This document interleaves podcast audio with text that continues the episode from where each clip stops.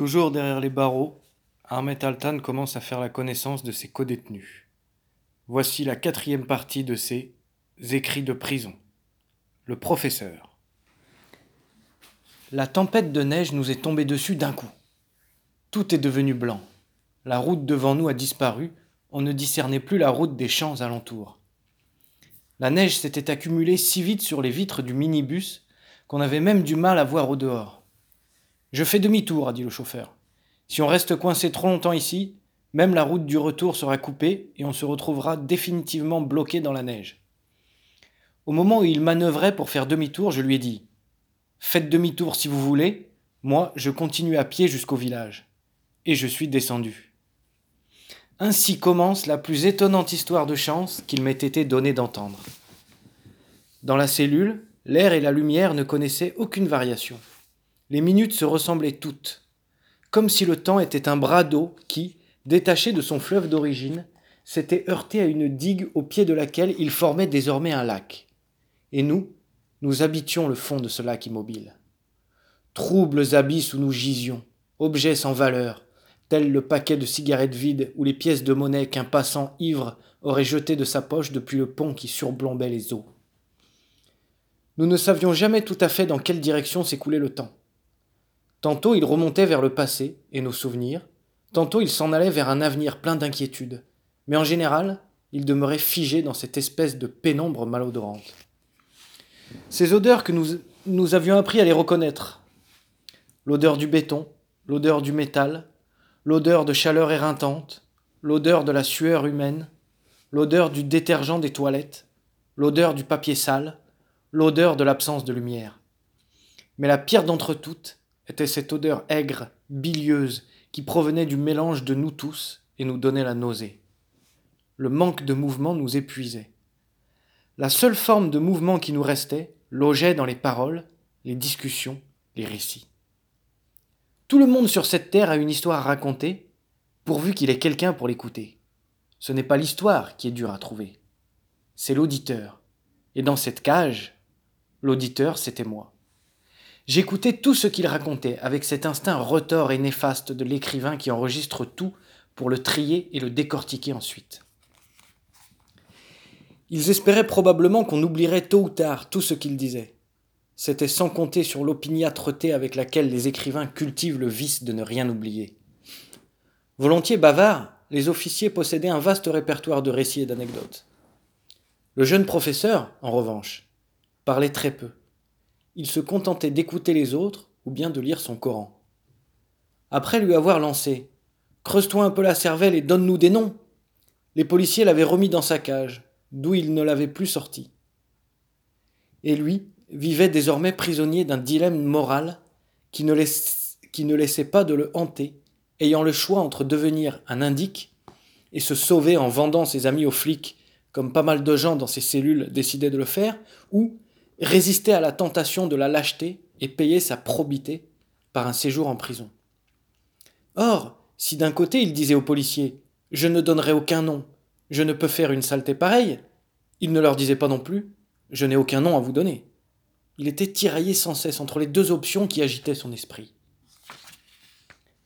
Quand il s'adressait à nous, c'était seulement pour nous raconter comment il avait vécu dans ce village kurde sous la neige, où il disait avoir passé les plus belles années de sa vie.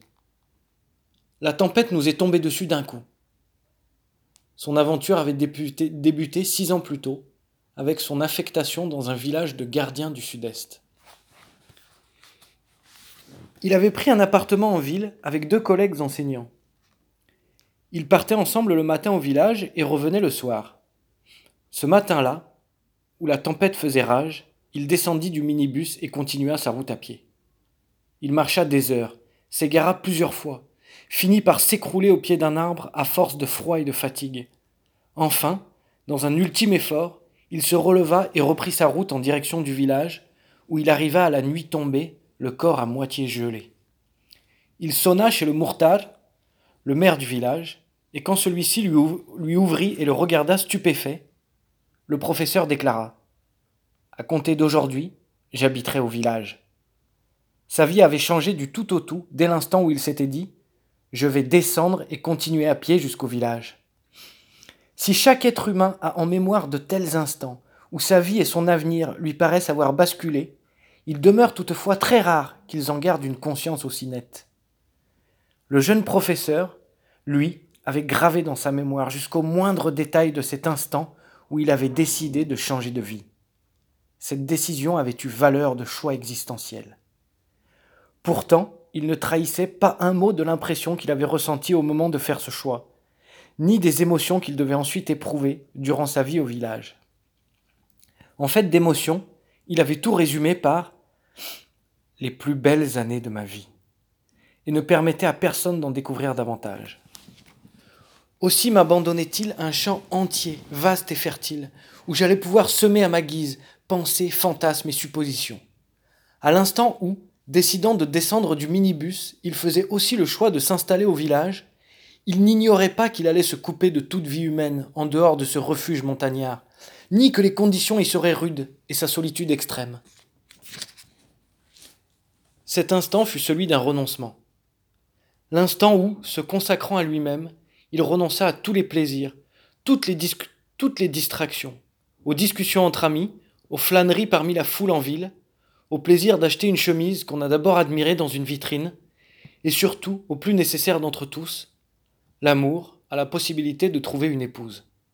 Il avait dédié sa vie à d'autres que lui. Tel un moine, un véli, un saint, il s'était détourné de lui-même pour servir une cause qui n'était pas la sienne. Depuis la cellule sans lumière, j'avais pris sa place dans le minibus, réussissant, je crois, à imaginer les émotions qu'il avait étreintes au moment d'en descendre. Plus que de les imaginer, je m'en suis emparé.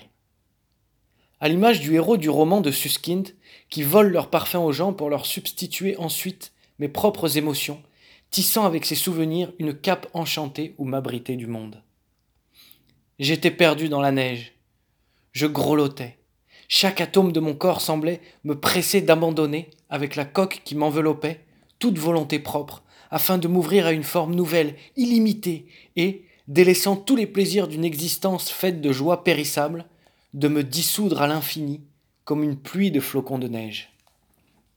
Débarrassé des ailes que sont la vie et la mort, je faisais l'expérience d'un vol vertigineux dans l'apesanteur de l'éternité.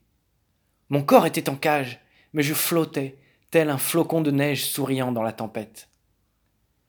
Se métamorphoser en flocon de neige était une épreuve aussi douloureuse qu'amère, comme une renaissance hors de soi-même, dans le sang et la déchirure. Ce que je vivais là, dans la blancheur des neiges, était un des plus beaux moments de ma vie. Un bonheur qui avait son prix, mais un bonheur quand même. J'ignorais si le jeune professeur avait véritablement vécu cet instant-là, ou si ce n'était guère qu'un des voyages enchantés qu'entreprenait mon esprit pour se libérer par l'entremise du rêve de la misère étouffante de notre cage. Or, c'est ainsi pourtant que j'ai vécu son récit. Ici se désunissait la communauté qui s'était formée à la jonction de, de son aventure et de mes rêves. Moi aussi j'étais seul, descendu de mon minibus. Je n'avais aucun mal à me représenter extrapolant comment un homme, à partir de l'éclatement de sa propre substance, tel le Big Bang engendrant l'univers, pouvait recréer une vie neuve un autre homme, un nouvel univers. Je sentais dans mon âme qu'une extase avait lieu. Je m'échappais avec aisance, hors de la touffeur poisseuse de cette cage peuplée d'ombre, et m'en allais marcher dans la neige. Je sentais les flocons fouetter mon visage, mes doigts se raidir, l'excitation se mêlait à la peur et vibrait jusque dans mes tripes, l'exaltant frisson de ce voyage qui me portait d'une vie à une autre. Mais le bonheur, des trois années suivantes m'échappaient. Je n'en ressentais rien. Ne me l'expliquez pas.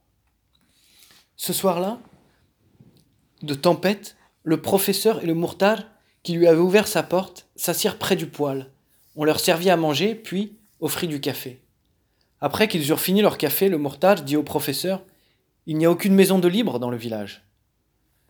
Le jeune professeur, fermement décidé à vivre là, lui demanda ce qu'il comptait faire. Le mortar réfléchit un instant, puis il lui dit Il y a un local attenant à la mosquée qui sert de débarras. Parlons-en à l'imam si tu veux. Il pourra t'y laisser emménager. D'accord, répondit le professeur. Comme le professeur se montrait impatient de prendre possession de son nouveau chez lui, ils ne tardèrent pas à s'équiper d'une lampe de poche, et en pleine nuit, par un froid glacial, firent péniblement le chemin à travers la neige jusqu'à la mosquée où ils trouvèrent l'imam. Celui-ci n'eut pas le cœur de s'opposer au professeur et au mortage qui sonnaient à sa porte au milieu de la nuit. Il les accompagna et leur ouvrit le local en question. C'était un fouillis de chaises cachées, c'était un fouillis de chaises cassées, de cercueils, de vieux tapis usés jusqu'à la corde, entassés pêle-mêle dans une pièce sans eau ni chauffage, si bien que le verre des lucarnes ressemblait à une plaque de verglas d'une blancheur immaculée. L'imam avait eu l'idée d'apporter un petit poêle en zinc. Ils allumèrent le feu. La pièce se réchauffa un peu. Le mourtad repartit avec l'imam. Le professeur s'enroula dans son manteau et se coucha sur un vieux tapis qu'il avait étendu à terre, puis il s'endormit au milieu des cercueils.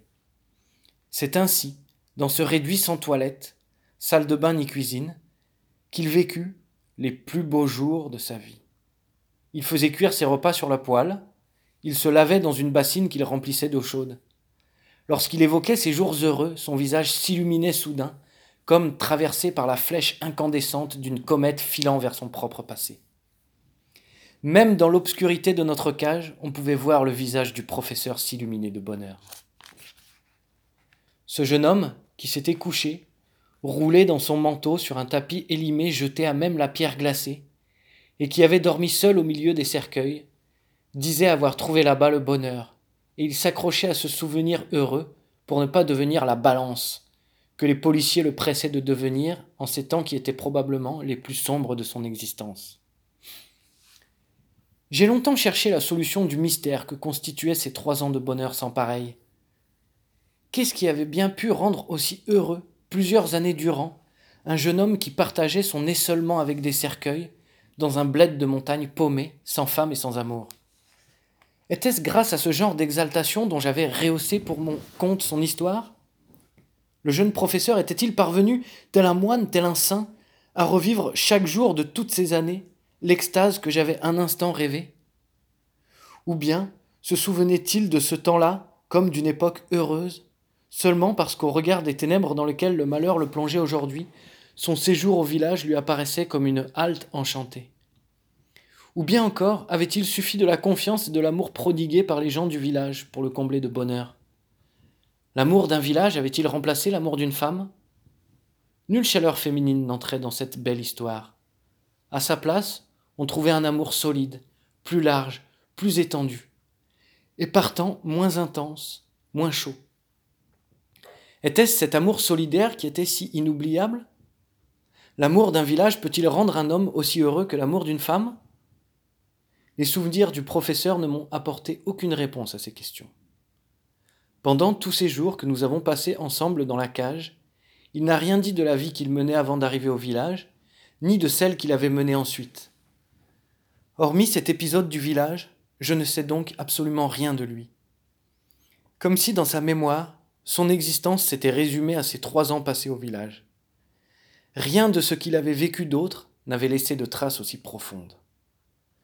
Quand le rideau s'ouvrait sur le théâtre de sa vie, c'était toujours le même décor qui apparaissait, et toujours la même scène qui éclairait les projecteurs du souvenir. Lorsqu'il ne parlait pas du village, il lisait son Coran ou récitait des prières, ou bien se prosternait, ou bien encore murmurait pour lui-même je ne donnerai aucun nom, je ne peux pas faire une saleté pareille. Parfois il m'arrivait de me réveiller en pleine nuit. Je le voyais en train de prier. Aussi, tandis, tandis que j'écoutais l'histoire de ce jeune homme qui dormait au milieu de ces cercueils, j'ai repensé au livre de Brodsky sur Venise, où il compare le bonheur à l'odeur des algues glacées, associant ce parfum pour moi inconnu au bonheur total qu'il fait naître en lui odeur d'algues glacées, village isolé, marche dans la neige, une vie à laquelle on renonce. Le bonheur peut être dans tout cela à la fois. Comment Brodsky et le professeur du village, deux êtres si différents l'un de l'autre, étaient-ils parvenus, après avoir suivi des routes dissemblables et exploré des gouffres sans commune mesure à ce même mot de bonheur? Voilà ce que je voulais comprendre. Et dans cette cellule qui incarnait l'absence même de bonheur, je réfléchissais au bonheur, et, tel un alchimiste aveugle qui cherche à transformer le cuivre en or, essayaient de percer ce secret capable de changer des algues glacées et des couvercles de cercueil en bonheur pur. Je connaissais le cuivre, je connaissais l'or, et je voyais aussi la transformation de l'un en l'autre s'opérer sous mes yeux, d'autant mieux qu'à une certaine époque, j'avais moi-même changé du cuivre en or. Mais ce qu'il me manquait, c'était la formule magique d'une telle opération. Pareil à une voyante qui scrute sa boule de cristal, j'observais ce mot bonheur déposé au creux de ma main. Quel mot brillant, quel vocable magique. Et comme il résistait à me livrer son secret, comme il savait changer d'aspect à chaque instant. Oui, on transforme bien le cuivre en or, ai-je pensé enfin. Mais chacun a son propre système pour y parvenir. Il n'existe aucune formule universelle. Chaque alchimiste possède la sienne, qu'il tient cachée au fond de son âme, enfouie dans son propre passé. Voici ce que m'a enseigné le jeune professeur qui se débattait entre lui et lui-même dans une cage. Cet instant que je lui avais emprunté, où il faut descendre du minibus pour marcher dans la neige, je ne l'ai pas rendu. Il était à moi. Et chaque nuit, où la chaleur, tel un monstrueux crocodile, se glissait à travers les barreaux et leurs ombres effilées pour venir planter ses crocs dans ma chair, je descendais et m'en allais marcher dans la neige, transi de bonheur. J'avais changé le cuivre en or sans le savoir. Puis, un matin, ils sont venus chercher le jeune professeur pour l'emmener en prison. Il n'a donné le nom de personne.